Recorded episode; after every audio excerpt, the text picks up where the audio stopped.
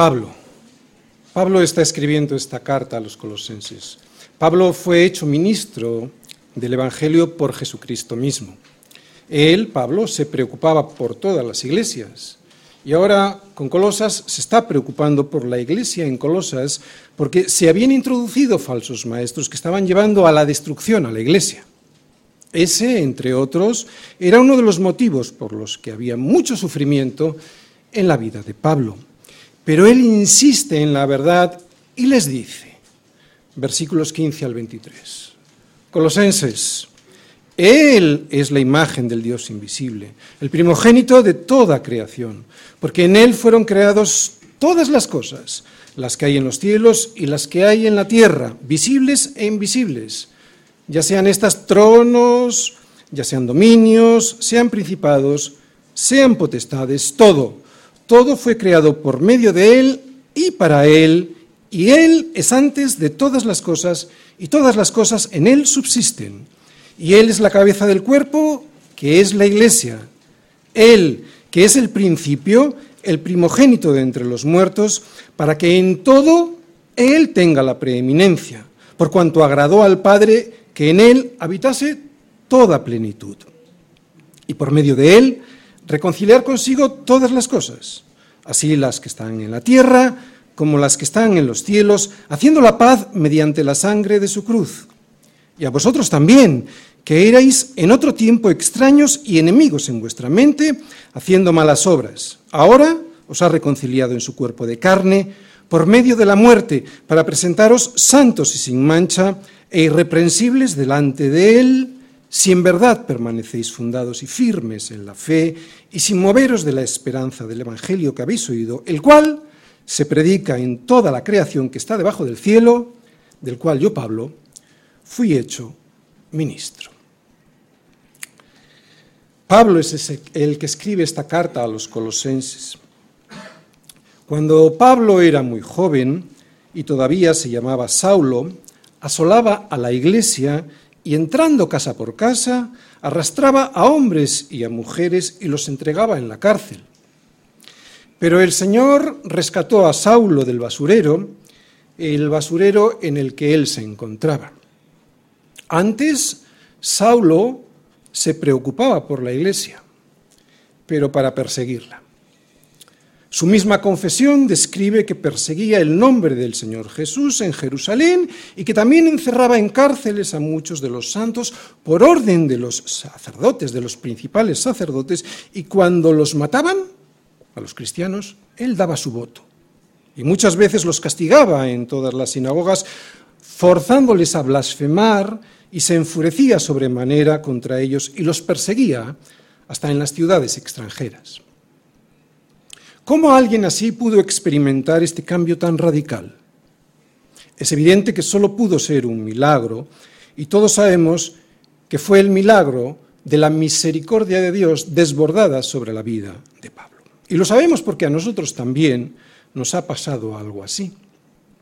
Es posible que aquí nadie haya hecho en el nombre de Cristo o con el nombre de Cristo las barbaridades que hizo Pablo pero nos reíamos de él y de los que nos hablaban de él, despreciando como mínimo el regalo de la reconciliación que se nos ofrecía a través del perdón de nuestros pecados.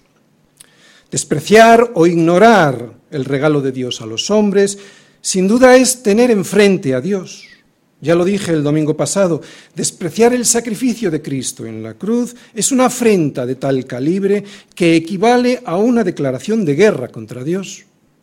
Si Dios me ha dado la paz para que la firme y yo me niego a rendirme ante Él porque considero que no tengo motivos para ello, porque digo yo que soy bueno o porque yo creo que no necesito ni su perdón ni su justicia, esa que Él quiere darme para que pueda presentarme ante su presencia, o dicho de otra manera, porque busco fuera de Él lo que solo Él puede darme, sin duda ninguna eso equivale a una declaración de guerra a un Dios que lo ha dado todo para poder salvarme. Si hago eso significa estar enfrente de Dios y luchando contra Él a muerte. Y como dije hace siete días, a ver quién gana. Porque dice Jesús que el que no está conmigo, contra mí es, y que el que conmigo no recoge, desparrama.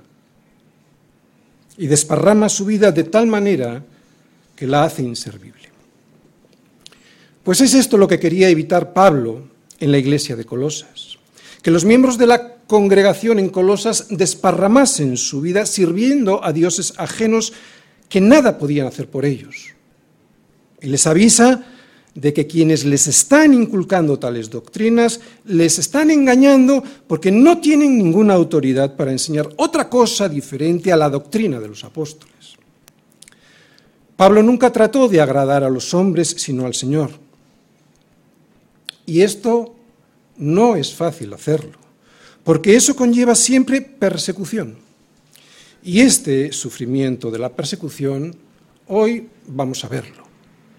Él les dice, por ejemplo, a los Gálatas, que no busca el favor de los hombres, sino el de Dios, para luego avisarles eh, a algo de que los colosenses también tenían que saber, un pasaje paralelo y muy similar, dice, mas os hago saber, hermanos, que el Evangelio anunciado por mí no es según hombre, pues yo ni lo recibí ni lo aprendí de hombre alguno, sino por revelación de Jesucristo. Nadie puede cambiar Nadie puede añadir nada a la revelación de Dios hecha por Jesucristo. Por eso Pablo les advierte muy seriamente a los colosenses, mirad que nadie os engañe por medio de filosofías y huecas sutilezas según las tradiciones de los hombres, conforme a los rudimentos del mundo y no según Cristo. Pablo, sin embargo, era un fiel ministro de Cristo. A pesar de haber sido un perseguidor de la iglesia, resulta que la gracia de Dios se derramó sobre él, porque iba hacia Damasco a perseguir cristianos y se le apareció Cristo. Le comisionó para ser su apóstol, dándole su autoridad para poder predicar en el nombre de Jesús. Y eso nos lo va a recordar hoy. Hoy vamos a leer cómo les dice a los colosenses que él, Pablo, fue hecho ministro según la administración de Dios administración que le fue dada para con ellos, para que enuncie cumplidamente la palabra de Dios. Y atención, la palabra de Dios es verdad. La palabra de Dios es la única verdad. Todo lo que el hombre diga y que esté en contraposición con la palabra de Dios es mentira. Podrá parecernos que no porque no nos gusta no lo discuto. De hecho, a mí, en la carne, esa palabra de Dios muchas veces no me gusta y no me gusta porque me muestra mis vergüenzas. Y eso, ¿a quién le gusta? Pero da vida. Da vida a quien le hace caso. Y le da vida porque la palabra de Dios es la única verdad. Por eso yo, como Pablo a los colosenses, os lo digo para que nadie os engañe con palabras persuasivas. Esto viene en Colosenses 2.4, lo veremos en la próxima predicación. Palabras persuasivas. Estas palabras persuasivas, en griego lo que quiere decir es engaño, argumentos engañosos, que son los que utiliza el sistema de valores de este mundo que nos rodea para llevarnos por la corriente hacia el matadero. Solo la palabra de Dios nos saca de ahí de la corriente de este mundo que nos lleva al matadero. Los colosenses que tengamos una fe auténtica continuaremos en la fe que nos da la palabra de Dios y que nos saca de ahí, aunque nos rodeen los problemas. Que no le quepa duda a nadie. Si en verdad permanecéis fundados y firmes en la fe y sin moveros de la esperanza del Evangelio que habéis oído, podéis estar seguros que el que comenzó en vosotros la buena obra, la perfeccionará hasta el día de Jesucristo. Con momentos de aflicción, sí, y a veces hasta de desesperación, sí. Pero si persevero fundado y firme en la fe, aunque sea muy poca fe, lo que me demuestra el Señor es que ya me ha salvado y que me perfeccionará poco a poco, aunque a mí me pueda parecer lento ese proceso. Por lo tanto, puedo estar seguro que el Señor, que empezó su obra en mí enviándome la fe que conservo en mi corazón, aunque me parezca poca, la perfeccionará tanto esa fe como su obra en mí, hasta que llegue la presencia de Jesucristo. Y lo hará haciendo que confíe más cada día más en Él. Estate seguro que el Señor jamás quebrará la caña cascada, ni el pábilo que humea apagará hasta que saque a victoria el juicio. Y jamás quebrará la caña cascada, ni apagará la llamita pequeñita que todavía humea, porque está en juego su palabra que es la verdad. Y la verdad dice que Él es misericordioso con los suyos, y los suyos son aquellos que le reconocen a Él como su Señor. A esos, a esos será a los que presente santos, sin mancha e irreprensibles delante de Él, con la fe suficiente para que puedan llegar a ver cómo Dios lleva la justicia, su justicia, a la victoria. Lo repito, por si hay gente que está pasándolo mal. El Señor jamás quebrará la caña cascada, ni el pábilo que humea apagará, hasta que Él y todos sus hijos veamos cómo triunfa su justicia. Si alguien no se mantiene en pie hasta que el Señor saque a victoria el juicio, no será porque esa persona tenía poca fe y por eso no perseveró. No. Será porque no tenía Ninguna. Ninguna fe.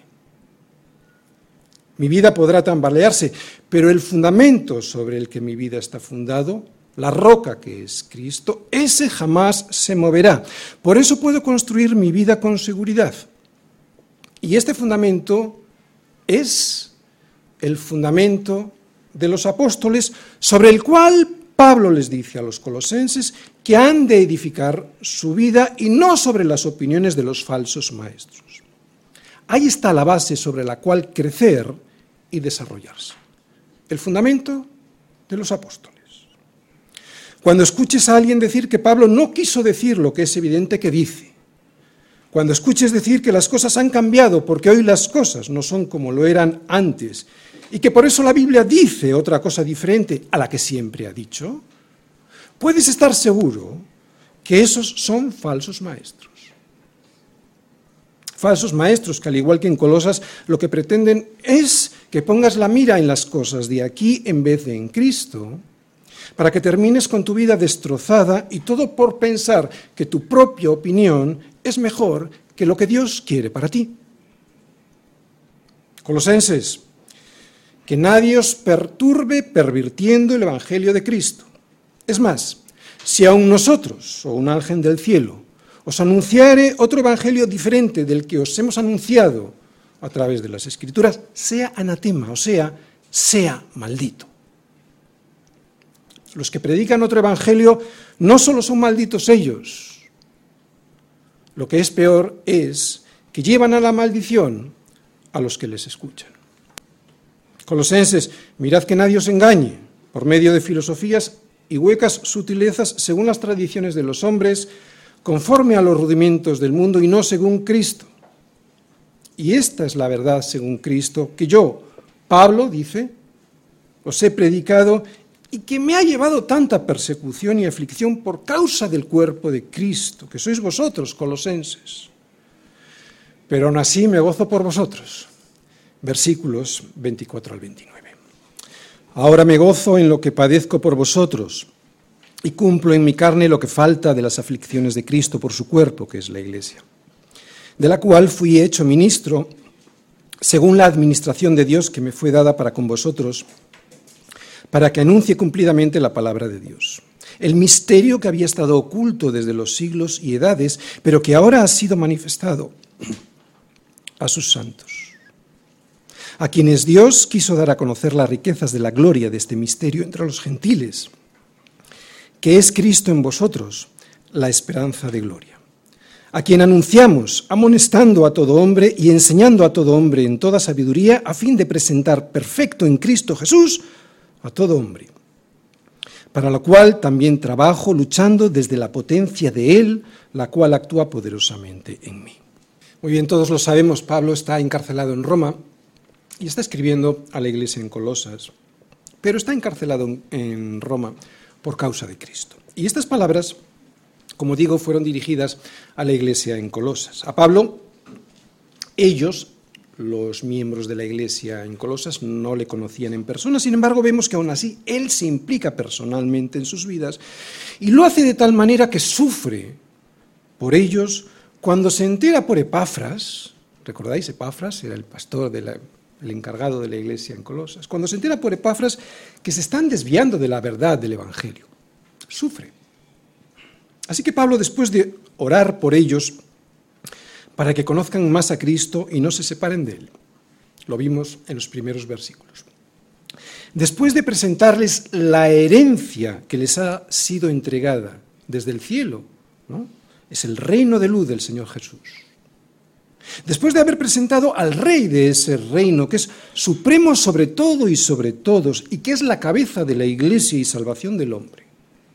Y después de pedirles que se mantengan firmes en la esperanza que han recibido, ahora, ahora les va a presentar su ministerio, que está lleno de padecimientos y de aflicción, pero en el cual se goza.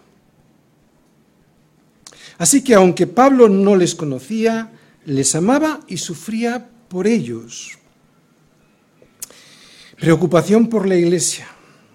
Atención, no se puede servir sin sufrir, pero este sufrimiento ha de ser con gozo. Colosenses 1, versículos del 24 al 29. Pablo, el siervo de Jesucristo y siervo del Evangelio, es también siervo de la iglesia por eso cuando Pablo se entregó a Jesucristo, también se entregó a la iglesia, porque la iglesia es el cuerpo de Cristo. ¿Lo habéis escuchado bien? Porque esto es para nosotros también. Lo voy a volver a repetir. Cuando Pablo se entregó a Jesucristo, y yo creo que aquí muchos nos hemos entregado a Jesucristo, también se entregó a la iglesia, porque la iglesia es el cuerpo de Cristo. Y esta es una de las enseñanzas para nosotros hoy que tenemos que servir a la iglesia. Pablo no es la cabeza de la iglesia porque la iglesia, la de verdad, no reconoce otra cabeza que no sea Cristo. A él lo que le corresponde, porque así se lo encomendó el Señor, es enseñar a la iglesia todos los misterios que hay en Cristo. Él fue hecho ministro, que lo que significa ser siervo, siervo de un rey, alguien que le sirve a un rey, fue hecho ministro por Cristo, por Cristo mismo. ¿Para qué? Para enseñar y para proclamar el Evangelio. Y esto no es fácil. No es nada fácil. Al revés, es muy duro. Muy duro a veces. De hecho, él estaba en la cárcel por causa de Cristo y más tarde perdería la vida por su fidelidad al Señor. Así que Pablo que es el siervo de Cristo y el siervo del Evangelio, también resulta que es un servidor, el servidor de la Iglesia. Y lo que Pablo, entre otras cosas, nos va a decir es que no se puede servir sin sufrir. Y además que tampoco se puede servir y sufrir sin gozo. Y esta es otra de las enseñanzas para nosotros hoy. ¿Estás sirviendo en la iglesia y eso te causa pesar? Pues no es lo que dice la Biblia sobre el servicio. Estás sufriendo, pero con gozo. Es lo que dice Pablo. Y no es que a Pablo le gustase sufrir ni le gustase el dolor. Lo que Pablo entendía, y esto es una de las cosas que nos quiere transmitir, es que el sufrimiento por causa de Cristo es un privilegio que Dios quiere compartir con el hombre. Yo sé que suena raro, porque esto en el mundo es todo lo contrario. Si el sufrimiento que Cristo padeció en su cuerpo por presentar las buenas nuevas del Evangelio formó, parte de su ministerio, y ahora lo vamos a explicar bien, porque no estamos refiriéndonos a los sufrimientos de su obra redentora en la cruz, sino lo que padeció por presentar el reino. Otra vez, si el Señor sufrió por presentar el reino, ¿por qué no iba a ser el sufrimiento también parte de nuestro privilegio por llevar ese mismo reino a los demás?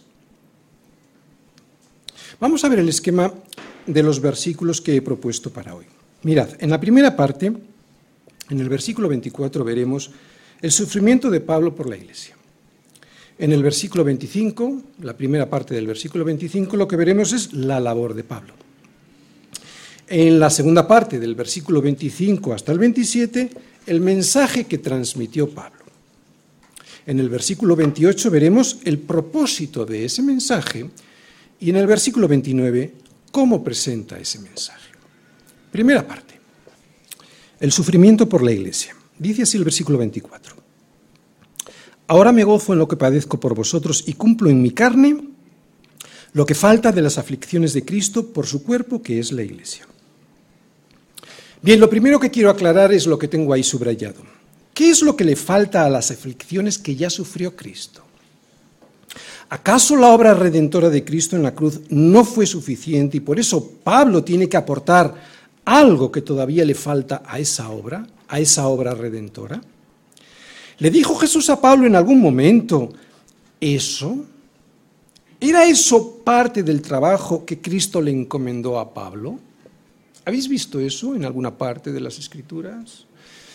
Evidentemente no. La suficiencia de la obra de Cristo sobre la cruz está más que sustentada por toda la Biblia, incluso en el contexto de esta carta, esta carta a los colosenses, lo hemos visto al principio, vemos que la reconciliación la hizo Cristo y nada más que Cristo, porque es en Él en quien tenemos redención por su sangre, el perdón de pecados, lo vimos en Colosenses 1, 14.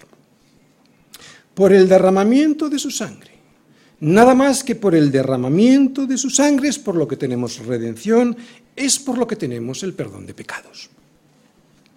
Incluso Jesús mismo dijo que su obra estaba terminada cuando sobre la cruz hubo tomado el vinagre y dijo, consumado es. Y habiendo inclinado la cabeza, entregó el Espíritu. En el original griego, consumado es, lo que significa es terminado, cerrado, pasado, ejecutado y cumplido a la perfección lo que se me ordenó. Más claro es aún el autor de Hebreos cuando dice, Cristo, habiendo ofrecido una vez y para siempre un solo sacrificio por los pecados, se ha sentado a la diestra de Dios. Por lo tanto, no significa esto que tenemos ahí subrayado, que a Cristo le faltó sufrir para salvarme, por eso ahora Pablo dice que continúa el sufrimiento que a Cristo le faltó para perfeccionar su obra en mí y así ayudarle a Cristo a salvarme. Es ridículo a la luz de toda esta carta y a la luz de toda la escritura este pensamiento. ¿Cómo va a decir Pablo que él cumple en su carne la obra perfecta de Cristo en la cruz? Pablo perfeccionando a aquel que él mismo considera perfecto para salvarnos. Bien, si esto no es así, entonces, ¿qué significa que Pablo cumple en su carne lo que falta de las aflicciones de Cristo por su cuerpo, que es la iglesia? Bien, antes de responder, hay que diferenciar dos tipos de sufrimiento sobre la tierra que padeció Cristo, porque no son los dos de la misma clase. Por una parte está la agonía redentora de Cristo sobre la cruz, que le llevó a la muerte en mi lugar. Y por otra parte están los sufrimientos que le acompañaron en su ministerio mientras estuvo en la tierra. Está claro que este pasaje que tenemos aquí de Colosenses no se refiere a los sufrimientos y a la agonía que sufrió Cristo en la cruz por mis pecados. Esas aflicciones pasaron y se completaron allí, como le acabamos de oír decir a Jesús mismo. Consumado es, o sea, terminado, cerrado, pasado, ejecutado y cumplido todo lo que se me ordenó.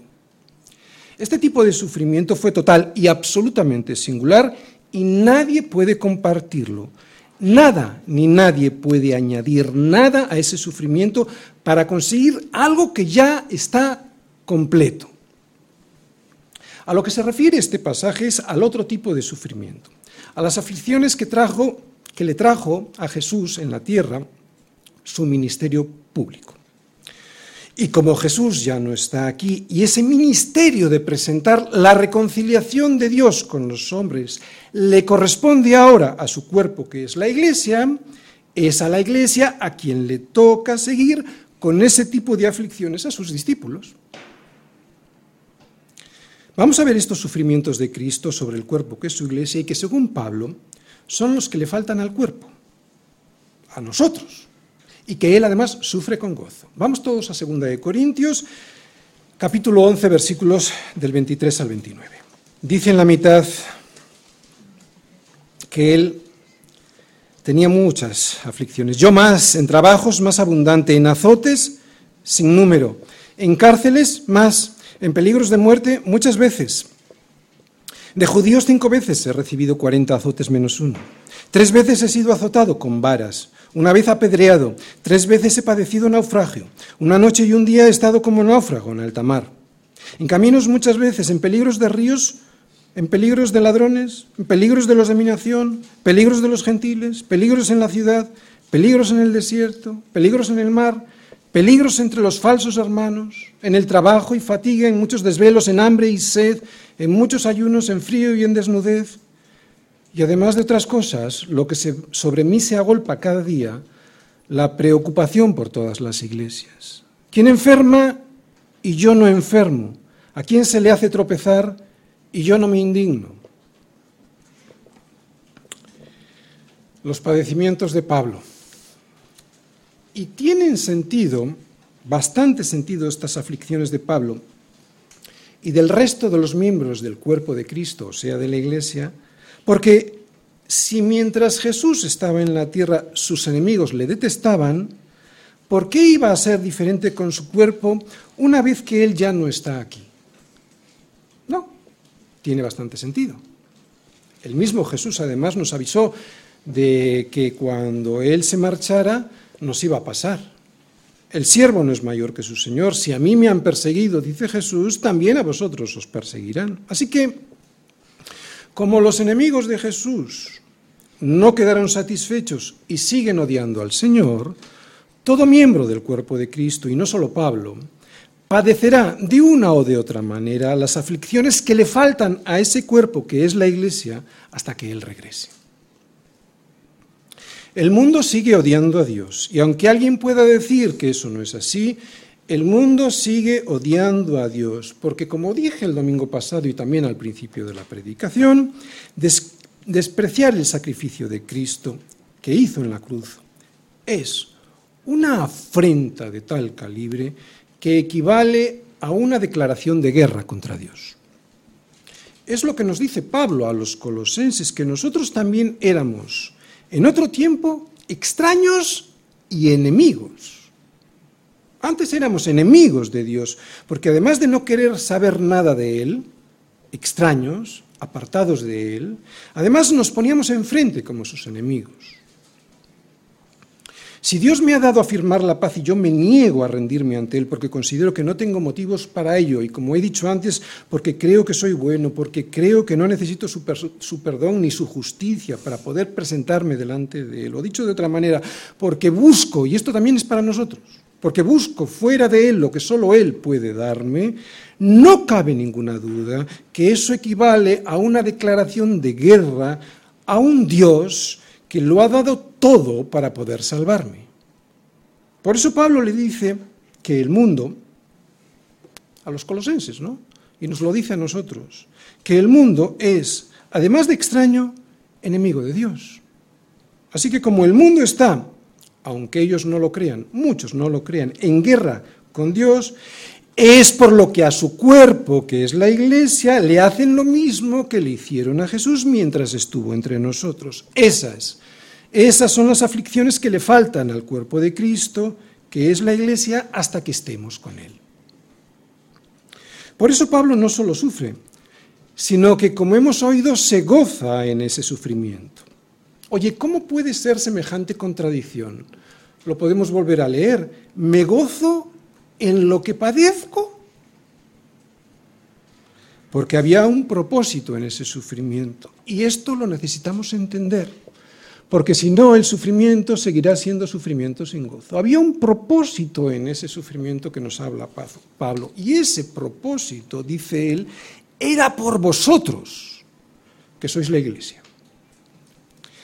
Participar en la extensión y en el sostenimiento de la iglesia era un privilegio tan grande para Pablo que se gozaba en los sufrimientos que padecía y que le corresponderían a Cristo si Él todavía estuviese entre nosotros. Así como Cristo sufrió para traernos el mensaje de la salvación, así yo también, Pablo dice, me gozo en parecerme a Cristo, en ese ministerio de la reconciliación con los hombres y Dios, hasta que su iglesia esté completa.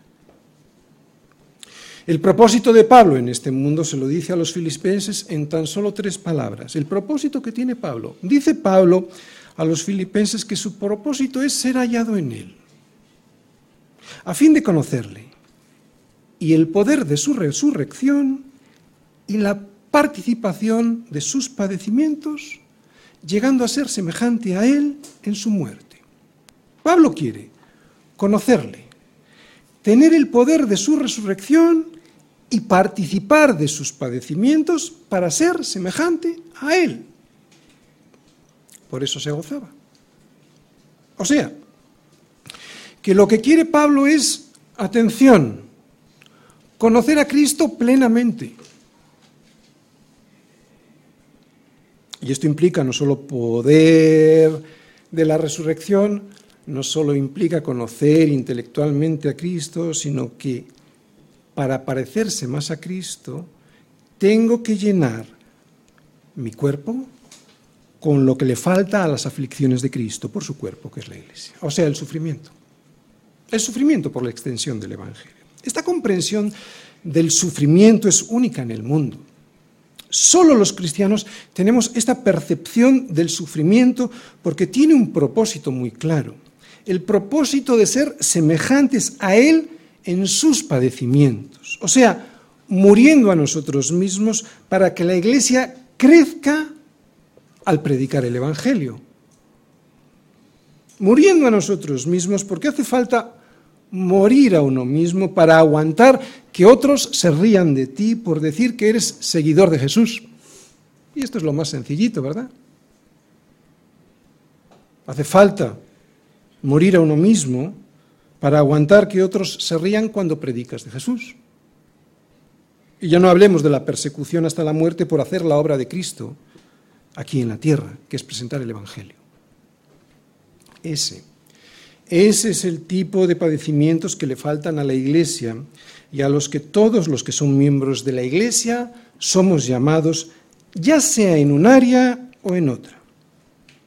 Vamos a ver el área que le tocó a Pablo sufrir. Fueron muchas, pero ahora va a explicar alguna.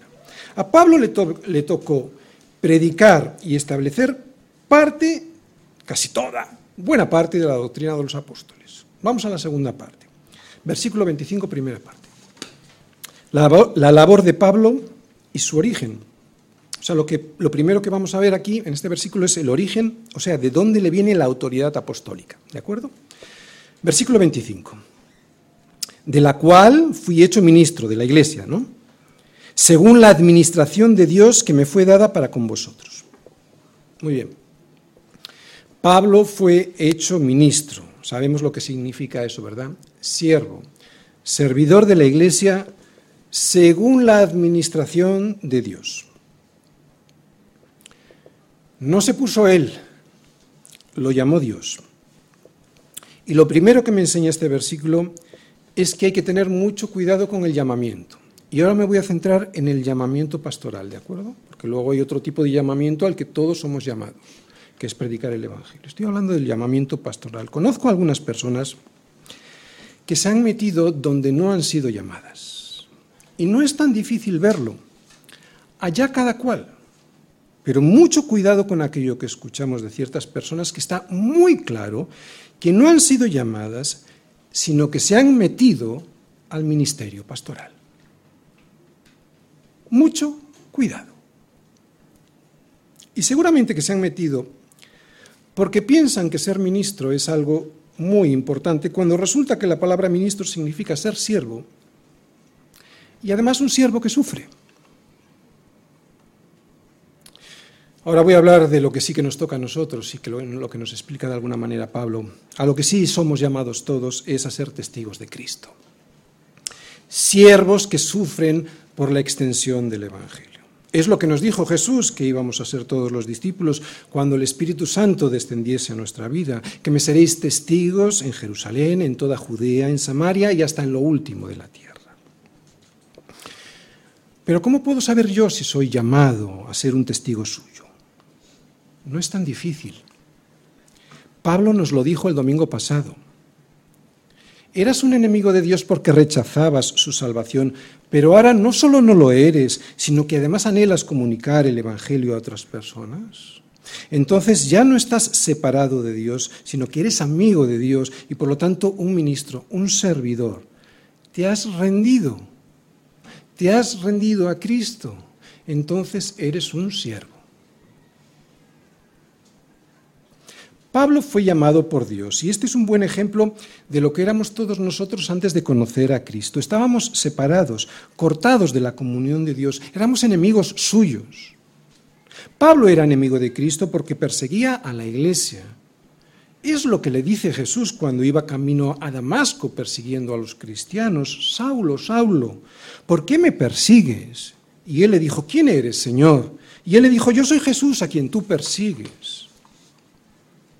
Ningún ejemplo mejor que este para mostrar que perseguir a la iglesia es perseguir a Cristo mismo. Y sin embargo, Pablo ahora, ahora nos dice que es un siervo que sufre por causa de Jesús. Antes perseguidor, ahora siervo. Y es un siervo, fijaros, porque he subrayado ahí una palabra, que administra algo. La palabra administración en español viene traducida de la palabra en griego oikonomía. Y yo creo que ya sabemos lo que significa en griego oikonomía, economía. O sea, la supervisión, la gerencia, la dispensación, el gobierno de la propiedad de otra persona. O lo que en la Biblia conocemos como mayordomía. Eso es la administración. Así que según este versículo, es Dios como dueño de la casa, que es la Iglesia, quien distribuye la administración de sus asuntos. Y lo hace a cada uno según el don que ha recibido de Dios mismo, ministrándolo esas personas a otros como buenos administradores de la multiforme gracia de Dios.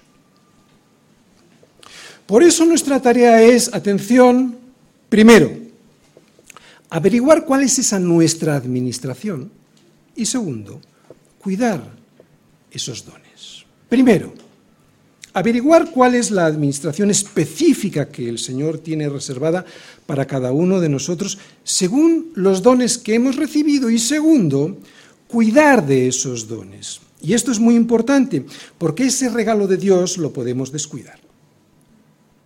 Lo primero, averiguar cuál es la administración que Dios nos ha dado, cuáles son los dones.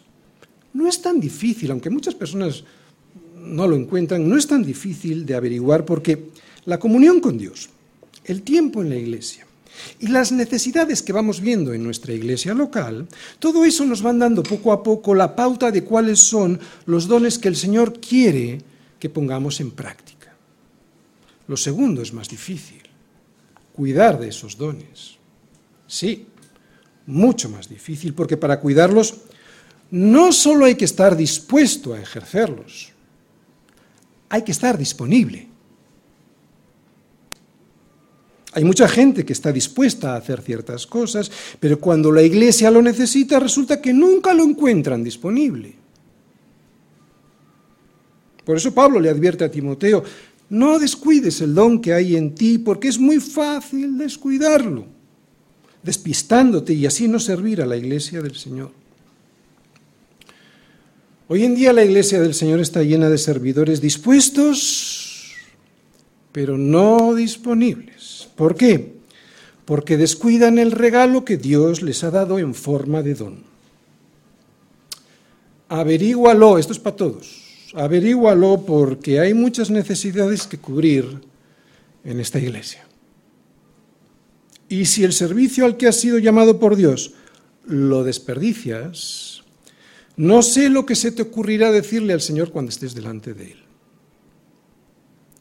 Yo muchas veces he pedido a alguien que haga cosas necesarias en la iglesia y todavía estoy esperando. Lo digo con una sonrisa y con cariño, ¿de acuerdo? No quiero enfadarme desde aquí. Y desgraciadamente lo que no hace un miembro, lo tiene que hacer otro. ¿Sabéis quién? normalmente el que más cargado de trabajo está. De verdad que no es tan difícil. Solo hay que estar dispuesto, pero disponible. Y será entonces cuando el resto del cuerpo, que es la iglesia, te dirá adelante. Porque el servicio es para servir a Cristo y servir a Cristo es soportárselo. Soportarse es llevar, soportarse los unos a los otros, es ayudarse los unos a los otros para cumplir nuestra función. Aquí está el propósito, soportarnos para cumplir la función a la que hemos sido llamados, ser sal y luz. Incluso el recién llegado puede hacer algo con tan solo su presencia en la iglesia. Sí, yo te puedo asegurar como pastor que a veces tan solo la presencia de un miembro es suficiente para que otros se animen. Por lo menos yo me animo. Sobre todo cuando hay alguien que pudiendo venir no viene, yo me desanimo. Seamos fieles en lo poco, ¿verdad? Ninguna parte del cuerpo es innecesaria por muy insignificante que parezca su presencia, ninguna, siempre y cuando sean siervos, o sea, que mueran a sí mismos para servir a otros con gozo, aunque haya sufrimiento en el servicio, porque vuelvo a repetir, no se puede servir sin sufrir, sí, sí. Por eso a la gente no le gusta servir, porque es un sufrimiento. Darse a los demás es un sufrimiento. Desde entregar algo de dinero hasta entregar nuestro tiempo es un sufrimiento. Pero atención, no lo hagas sin gozo porque no te valdrá de nada. De lo que no cabe ninguna duda es lo que he dicho antes que todos somos llamados a ser testigos de Cristo, o sea que no solo servimos con lo que cada uno puede hacer en el local los domingos cuando nos reunimos, sino que somos iglesia todos los días del año. Todos debiéramos ser ministros porque todos debiéramos ser siervos del Señor y serlo todos los días del año. Y este ministerio para administrar, ¿recordáis la palabra? Para dispensar, para repartir la multiforme gracia de Dios, nos lo muestra ahora Pablo en los siguientes versículos. Ahora viene el mensaje de las buenas nuevas. Versículos 25, segunda parte, hasta el 27. Esto es lo que tenemos que dispensar, que administrar. Tercera parte, el mensaje. Fui hecho ministro para que anuncie cumplidamente la palabra de Dios. ¿Cuál es esta palabra de Dios? El misterio que había estado oculto desde los siglos y edades, pero que ahora ha sido manifestado a sus santos, a quienes Dios quiso dar a conocer las riquezas de la gloria de este misterio entre los gentiles, que es Cristo en vosotros, la esperanza de gloria. El mensaje a anunciar es el siguiente. Anunciar cumplidamente. Voy a pararme aquí un momentito para explicar esta palabra cumplidamente. Lo que esta palabra quiere decir, traducida al español así del griego, es abundantemente. O sea, anunciar abundantemente la palabra, sin dejarse nada, predicando toda la palabra de Dios. Esta era la principal labor de Pablo, porque sin la predicación de toda la palabra de Dios, la iglesia se muere. Por eso predicamos versículo a versículo, libro a libro. Necesitamos ver toda la palabra de Dios. O se muere, o se muere la iglesia o se convierte en un club que en el fondo es lo mismo que morirse. Un club en el que se predica pues de cualquier cosa. Yo he visto ministros, entre comillas, que se van a la biblioteca a ver de qué libro predicar o sobre qué noticia de la actualidad sermonear. Es triste, pero hay este tipo de ministros que predican sobre lo que sale en la prensa. Pablo dice que no. Anunciar cumplidamente la palabra de Dios. Eso es algo que nadie, pero especialmente un pastor, puede dejar de hacer. Y este todo, cumplidamente, abundantemente, este todo sobre el que hay que predicar, dice ahí que está concentrado en una persona que es la verdad, Cristo, el misterio de Cristo. Es Dios quien se revela en su palabra. Por eso no podemos conocer a Dios, ni lo que Dios quiere para nosotros, sin predicar, sin anunciar y además hacerlo cumplidamente la palabra de Dios. Todo lo que hagamos en la iglesia o fuera de ella necesita la palabra. En la iglesia, y no quiero separar la iglesia de lo que hacemos en casa o fuera, ¿eh? pero aquí lo voy a diferenciar para explicarlo. En la iglesia, si alguien hace algo que no está informado por la palabra, no está cumpliendo ningún ministerio. Hay muchos llamados ministerios por ahí que nada tienen que ver con la palabra porque no han sido ni formados ni informados con toda la palabra, con toda la, con toda la palabra de Dios. Puede que con algún versículo suelto. Por eso parecen ministerios, no con toda la palabra de Dios. Y en mi vida tampoco, porque mi vida es nada sin la predicación fiel y completa de la palabra. Este misterio que es Cristo ha sido revelado a sus santos. Nadie, nada más que sus santos, entienden este misterio, ni mucho menos lo aceptan. Y no porque Cristo o su iglesia lo oculten, sino porque son ellos los que no quieren ser santos para el Señor. Están apartados de Él, están cortados de Él, siguen siendo sus enemigos. Un misterio lo que significa un misterio aquí en la Biblia, ¿eh? igual en nuestro lenguaje habitual no, pero lo que Pablo está intentando decir es que la verdad que es Cristo todavía había sido parcialmente mostrada en el Antiguo Testamento, pero es que ahora se ha desvelado en todo su esplendor en la encarnación de Dios en Cristo. Por eso es el misterio que Dios, que Pablo nos quiere mostrar. Pablo usa esta palabra misterio muy estratégicamente.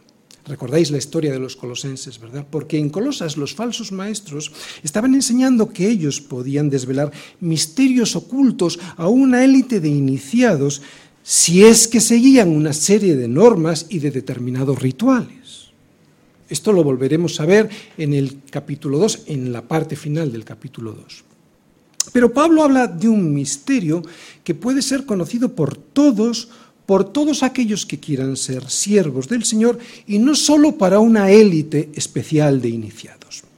Y este ministerio, y además lo vamos a ver ahora porque es para todos, este misterio que Pablo predicaba no es otro que Cristo viviendo en vosotros. Y en vosotros es en todos los miembros de la iglesia. Fijaros, quiero que lo penséis, este es el misterio antes Dios habitando en el tabernáculo y en el templo. Ahora en vosotros. Ya todo está expuesto para todos aquellos que lo quieran conocer. No solo para los pastores y para los teólogos, sino que el misterio que es Cristo está dispuesto para todos. Solo hay que tener un requisito Sí, hay uno, pero todo el mundo lo puede cumplir. La humildad. La humildad de la necesidad reconocida ante Dios. Reconocer que soy necesitado de Dios, eso es suficiente para que Él desborde todo su misterio, que es Cristo, sobre el creyente, porque Dios resiste a los soberbios y sin embargo da gracia a los humildes les desborda a Cristo en su corazón. Por eso no es algo intelectual, es una cuestión moral, espiritual, algo que todos podemos tener. Es una cuestión de humildad. Y este misterio que es Cristo viviendo en nosotros se resume en una palabra, la esperanza de gloria. Es una gloria para hoy y para mañana hoy es que la Iglesia disfruta de la bendición de Dios mismo viviendo en el corazón de creyente. Y esta gloria para mañana es la bendición de que algún día tendremos un cuerpo similar al suyo para disfrutar como fuimos creados para disfrutar, o sea, ya sin más pecado que estropee ni nada ni a nadie. Gloria. Todo el mundo busca la gloria, que sí, pero casi todos buscan en el sitio equivocado. Porque la gloria solo está en Cristo. Y cuando Cristo vuestra vida se manifieste, entonces también vosotros seréis manifestados con Él en gloria. Esta es la gloria que Pablo predica y la que nosotros buscamos. Estar escondidos con Cristo en Dios. Pero para ello hay que predicar todo el consejo de Dios que comienza por amonestar y enseñar a todo hombre. Versículo 28. Cuarta parte, el propósito del mensaje. A quien anunciamos, amonestando a todo hombre y enseñando a todo hombre en toda sabiduría, a fin de presentar perfecto en Cristo a todo hombre. Así que tenemos aquí el propósito del Evangelio. Primero, amonestar. ¿Qué es amonestar? Advertir, prevenir sobre todo aquello que el hombre está haciendo mal. O sea, básicamente estar separado de Dios, no querer saber nada de Él, ser su enemigo y no aceptar su salvación. Eso es amonestar. Y también enseñar.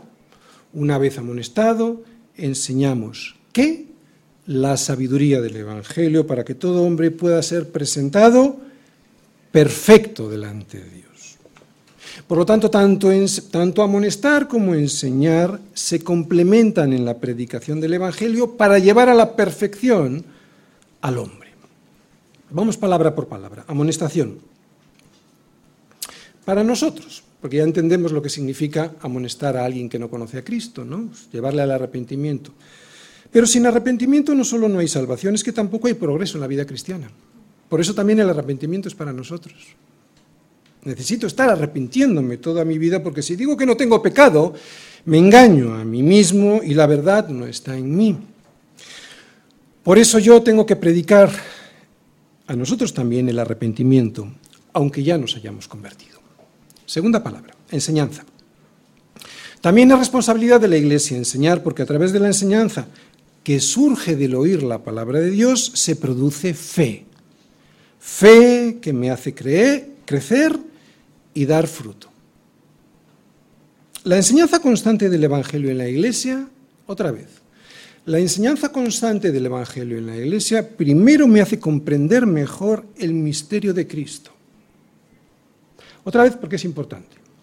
La enseñanza sistemática de toda la palabra de Dios, completa, abundante, de la palabra de Dios en la iglesia, primero me hace comprender mejor el misterio de Cristo y precisamente por eso, segundo, me anima a esforzarme para crecer en santidad y eso me hace unirme más a Cristo, por eso puedo ser perfecto, porque soy hallado en Él.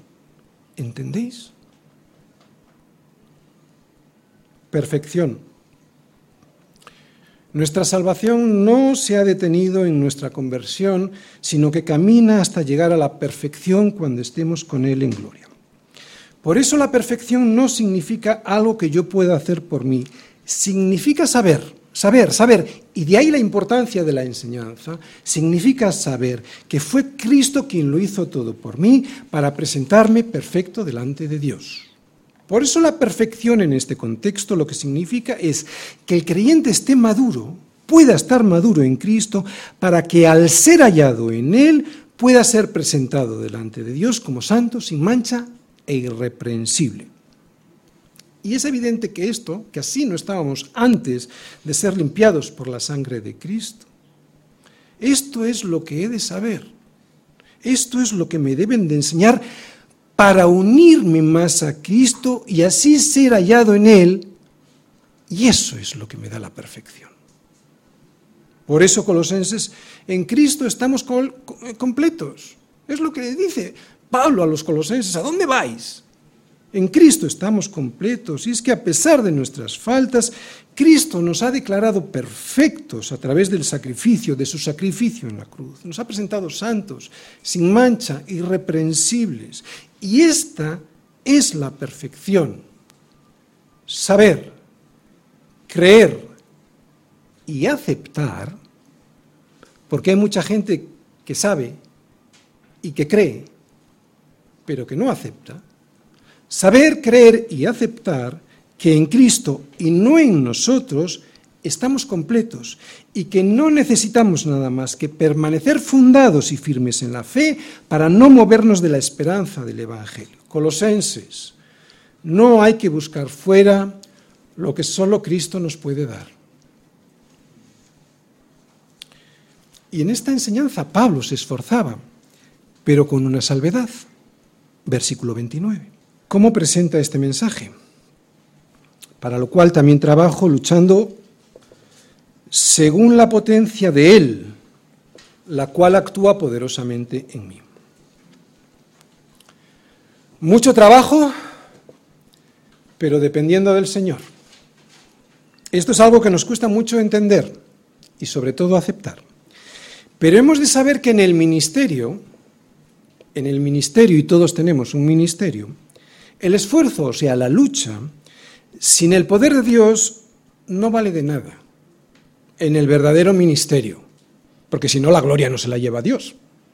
¿Vale? Hay muchos ministerios por ahí que todos están basados en las fuerzas, en la inteligencia, en la organización del ser humano.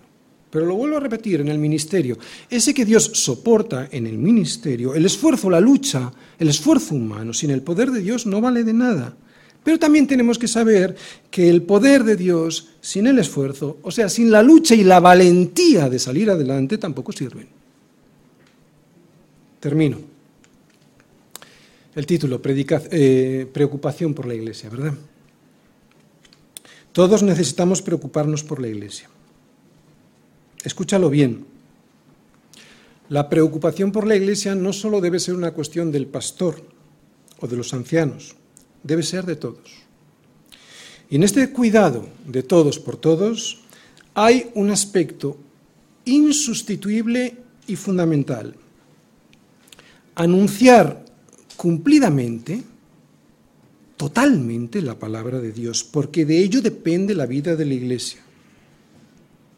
Yo creo que nosotros lo sabemos, y como nosotros lo sabemos, es por lo que estoy seguro de vosotros, hermanos míos, de que vosotros mismos estáis llenos de bondad, llenos de todo conocimiento, de tal manera que podéis amonestaros los unos a los otros. Es por eso que da lo mismo si estamos de este lado del púlpito o de ese otro. Y va a haber sufrimiento. Claro. Tengo que morir. ¿Cómo no va a haber sufrimiento? Pero el sufrimiento que yo pueda sufrir en mi carne por su cuerpo, que es la iglesia, no tiene ni punto de comparación con el sufrimiento que me tocaría sufrir a mí en el infierno separado de Él por toda la eternidad, sin ninguna esperanza ya jamás. ¿Te das cuenta por lo que Pablo se gozaba en ese sufrimiento? Por lo tanto, suframos por la iglesia, pero hagámoslo con gozo porque con ese sufrimiento se me otorga el privilegio de extender y de sostener a la iglesia del Señor.